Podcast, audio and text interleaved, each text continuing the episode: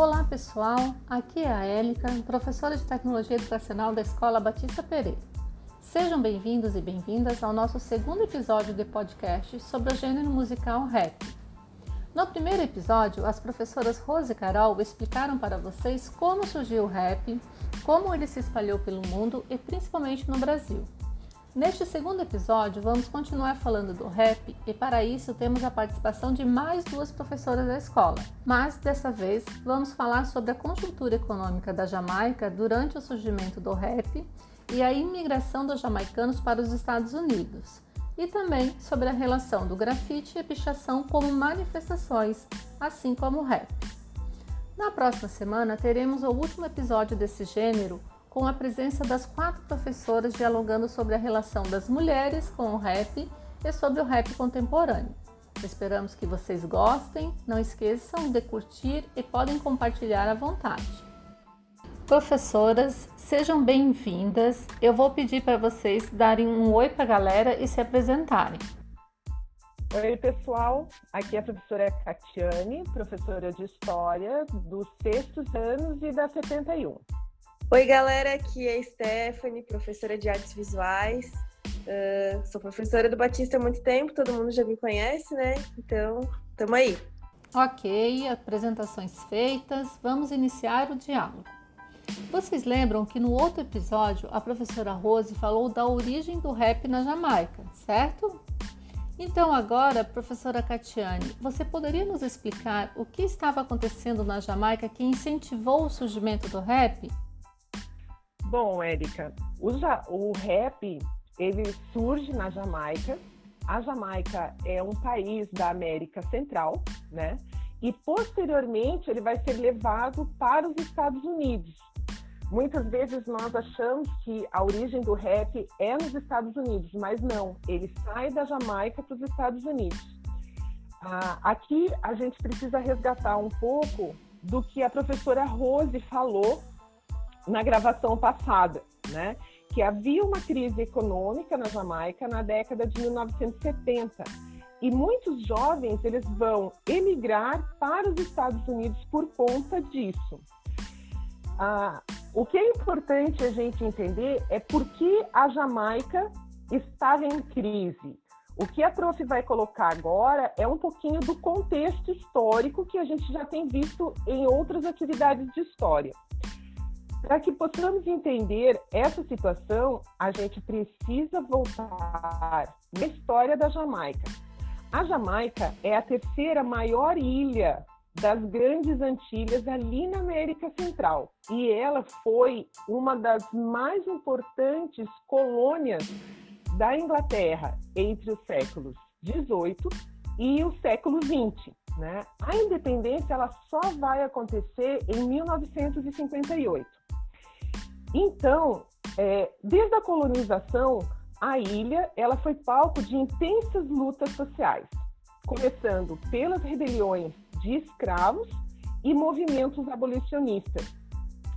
Nós não podemos esquecer aqui que a Jamaica recebeu entre 1701 e 1825 a maior quantidade de negros africanos trazidos da África escravizados que vão trabalhar nas plantações de cana-de-açúcar e cacau. Esses movimentos negros, né, pela libertação, juntam-se aos abolicionistas e depois vão se juntar aos sindicatos também, que são os movimentos dos trabalhadores que estão sendo explorados.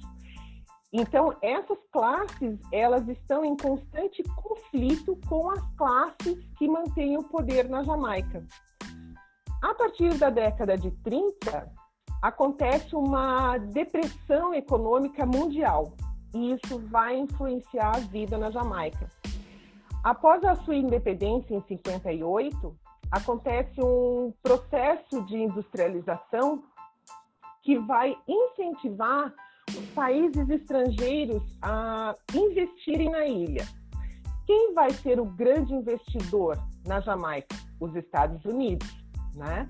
E eles vão investir principalmente na mineração e no turismo. E o que vai acontecer internamente na Jamaica? Ela vai se tornar um país muito dependente economicamente e vai estabelecer uma relação ainda mais desigual, o que vai aumentar a insatisfação popular. Né? Ao mesmo tempo, o que, que está acontecendo nesse período nos Estados Unidos? Os Estados Unidos se tornaram um dos países mais ricos após a Segunda Guerra Mundial.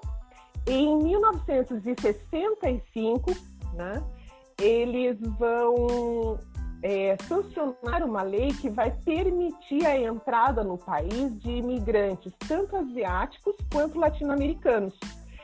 E durante essa crise, então, na Jamaica, né, esses conflitos sociais, esses empobrecimentos da população é, e essa riqueza dos Estados Unidos e essa facilitação da imigração vai fazer com que os jovens da Jamaica eles imigrem para os Estados Unidos e eles vão imigrar levando a sua cultura, levando os seus ritmos, levando as suas gírias, né?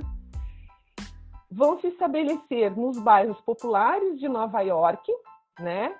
Então, é, levando justamente as suas gírias, a sua cultura e o grafite. Falando em grafite, a professora Stephanie pode nos falar um pouco mais sobre as características do grafite que vai acompanhar o movimento cultural do rap. Então, Kate, é, eu sempre costumo brincar com os alunos né, em sala de aula que o primeiro grafiteiro na história da humanidade foi o Homem das Cavernas. Então, né, desde que o ser humano é ser humano, ele já se manifesta na parede, ele já vê a parede como uma, um suporte bem viável da sua arte, né? E ele não parou por aí, claro.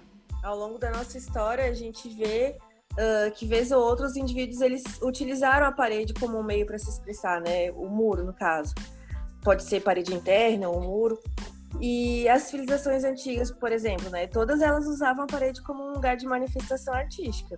A gente vê os egípcios, os gregos, os romanos, os indianos, os chineses, né? Desde as civilizações mais antigas até hoje, a gente vê o muro sendo um objeto artístico, né?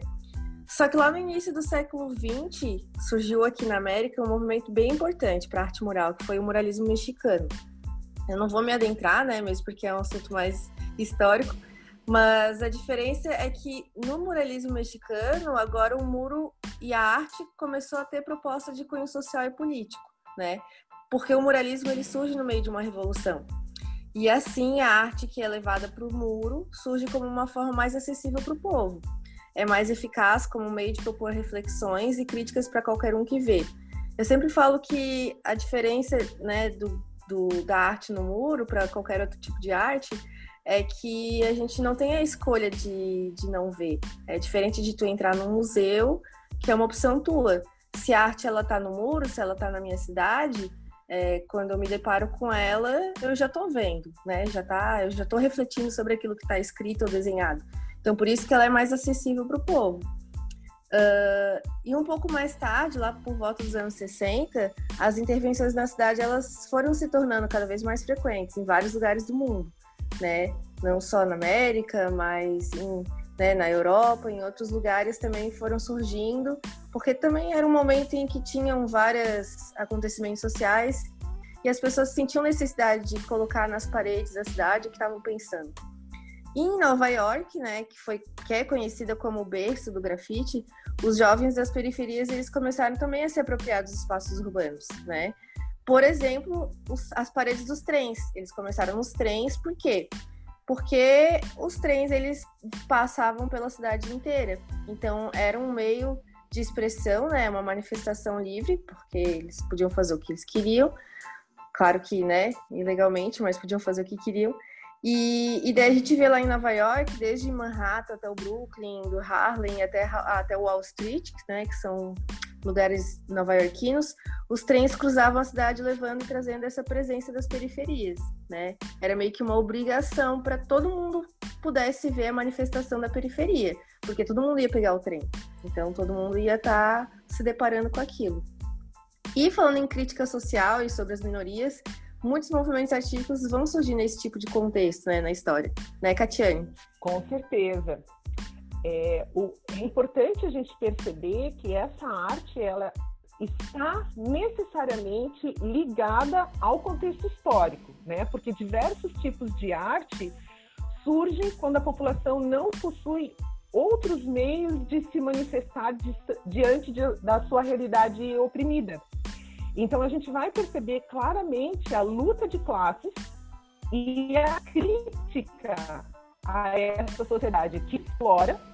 E os murais dos grafiteiros na cidade vão demonstrar exatamente isso, né? Porque sempre traz um apelo à reflexão, sempre tem uma mensagem colocada ali e, como você disse, acessível a todo mundo. Não é uma opção, né? Eu caminho no, nas ruas do meu bairro e eu vejo essa arte nos muros. É, mas muita gente, Sé, ela confunde a, o grafite com a pichação. Você poderia colocar para gente qual a diferença entre essas duas artes? Tá. Então, já começo por aí, né, dizendo que eu não gosto muito de falar sobre os dois, focando nas diferenças, né? Mas vocês vão entender por quê. Então, eu gosto de focar nas semelhanças, né? Por quê? Porque a tendência, quando a gente aborda esse assunto, é separar entre a manifestação bonita, formosa, que seria o grafite, né? E a manifestação suja, feia, que polui a cidade, que é errada, que seria, no caso, a pichação, vamos supor, né? É, então, só que uma tá extremamente ligada à outra. Por exemplo, é, se for perguntar para qualquer grafiteiro que, né, que, que não tenha. Que, que, hoje em dia é um, é um grafiteiro renomado, enfim, em algum momento da vida ele já pichou um muro. Ele vai te dizer que ele com certeza começou pichando no muro, né? Então a origem ela surge igualmente para os dois, essa vontade de manifestar alguma coisa na cidade tá? É assim que todos começam. Uh, os dois também se utilizam no mesmo material que é o spray. Né? O originalzão, que eu chamo, é aquele lá de pintura automotiva, que antigamente não tinha. Hoje tu vai na loja até tem spray artístico, enfim. Mas a galera costumava pegar esse aí de pintar carro, por quê? Porque além dele ser bem flexível para manusear, né, é muito fácil, quer dizer, para quem tem a manha, né? É muito fácil de sair a tinta, diferente de pegar um pincel e, e molhar na tinta. Ele é muito mais rápido, né, de se secar. É assim que tu colocou, ele já tá seco. E, e ele dura bastante também. Ele tem uma, uma reação legal aos agentes externos, porque como ele serve para pintar carro, então ele tem que estar tá disponível a ser exposto ao vento, à chuva e, e continuar, né, intacto. Então por isso que eles escolheram isso. A questão da rapidez é importante falar, porque ele precisa ser rápido, porque continua sendo uma arte legal, né? Aí que entra outra, outra semelhança. Tanto o grafite quanto a pichação, elas são ilegais. Então, eles precisavam que o material fosse rápido de secagem, rápido de manuseio, para não serem pegos. É por isso que é escolhido o spray. Então, hoje em dia, o grafite ele é muito mais bem aceito pela população, né? Tem muitos grafiteiros que conseguem até esse alvará para grafitar nos muros da cidade. Uns conseguem até entrar em projetos e serem remunerados por isso. Mas o grafite raiz mesmo é aquele que não teve autorização, né? Essa é a verdadeira essência dessas duas manifestações, a liberdade de expressão.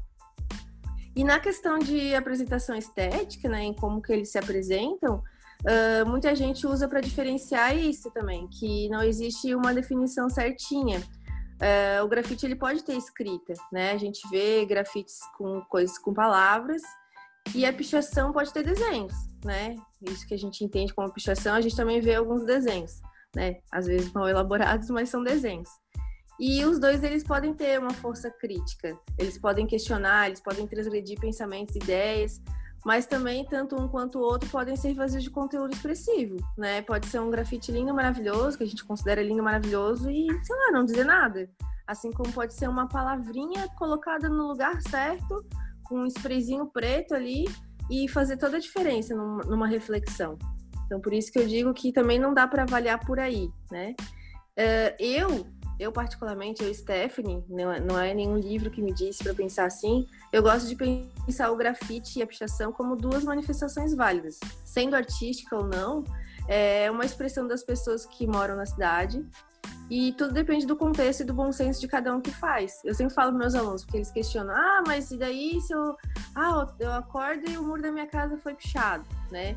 Então, por isso que eu falo que tem que ter o bom senso. Obviamente, eu não estou falando dessas pichações que uh, violentam alguma coisa, né?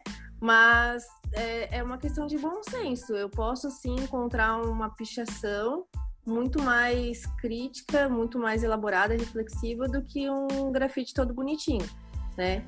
Mas e, e também tem, uh, por exemplo, prédios que já estão abandonados, essas coisas.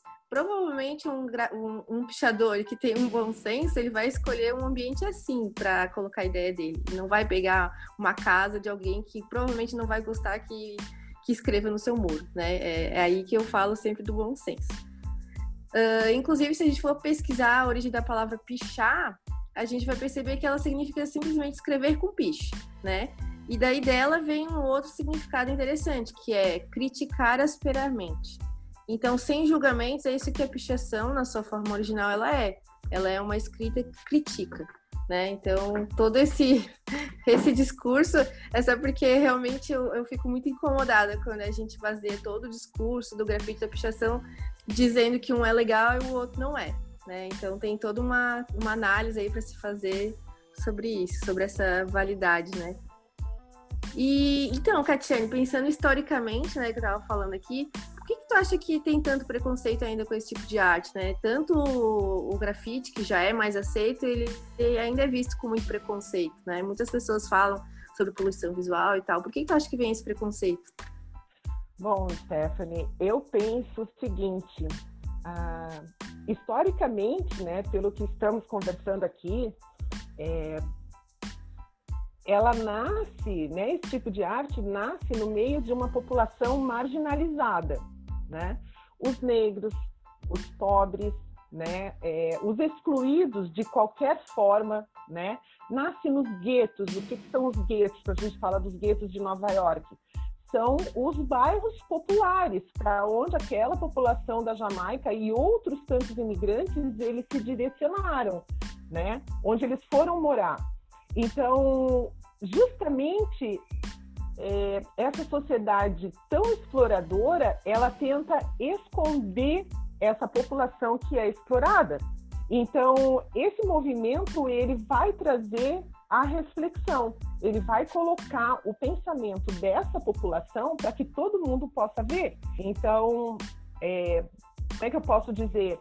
Você está colocando, chamando a reflexão, você está colocando a sua ideia de toda uma população descontente, né? que não tem outro caminho para expor a sua arte, para expor os seus questionamentos, a sua insatisfação. Né? Então, eu acredito que por conta disso, ela é marginalizada. Por conta disso, que existe tanto preconceito com relação a esse tipo de arte, porque é justamente o que as classes altas, né, os exploradores, querem esconder na sociedade. Estamos falando aqui também, é, falamos dos Estados Unidos, falamos dos guetos de Nova York, mas no Brasil também é, nós temos esse movimento, né, o movimento dessa arte muito forte. Você poderia colocar para a gente um pouco, Esté, sobre a questão do grafite no Brasil? Sim, e só vou fazer um adendo que tu falou, que eu estava pensando aqui, essa questão da utilização da arte, né? Que é justamente isso, uma coisa que me fascina e por isso que eu gosto muito de abordar o grafite, é, é que ele é essa arte acessível, né? Porque a gente vê, eu pergunto em sala de aula, quantos alunos meus já foram no museu de arte, né? São raros, são poucos. Até a gente, enquanto professor, a gente não vai uma vez por mês no museu de arte. Então, a arte, ela tem essa, esse lance elitista, né? De que só vai, só usufrui quem tem um certo conhecimento, quem tem uma certa acessibilidade. E o grafite e outras artes, né? Enfim, que surgiram também daí, elas vêm com esse propósito que tu falou, sabe? De levar a voz do povo para o povo. Né? Ela manifesta coisas que muita gente pensa, mas que a gente não vê lá quando a gente pensa em arte. E eu acho isso muito legal. E aqui no Brasil, um dos pioneiros do grafite foi, na verdade, um africano, né? Que ele veio morar no Brasil nos anos 60, o Alex Valauri. Eu não sei se é assim que se pronuncia o nome dele, quando eu falo sobre ele, eu falo Valauri. Ele se inspirou muito na estética da pop art dos Estados Unidos, né, na cultura de quadrinhos. E ele utilizava uma das técnicas que vai ser uma das mais importantes para o grafite, que é o stencil. Né? Isso eu já fiz algumas vezes com algumas turmas, que é aquela técnica que a gente primeiro elabora o desenho, né? Faz ele numa chapa, pode ser numa chapa de raio-x, num papelão, em algum suporte que vai ser que vai durar, né? Quando eu passar o, o spray e poder reutilizar. E ele torna mais rápido ainda a realização do grafite. Porque daí eu levo a minha mascarazinha, que a gente chama, né? Onde está o desenho gravado. Eu levo junto comigo, só boto o spray e fechou. E a imagem já vai estar tá ali.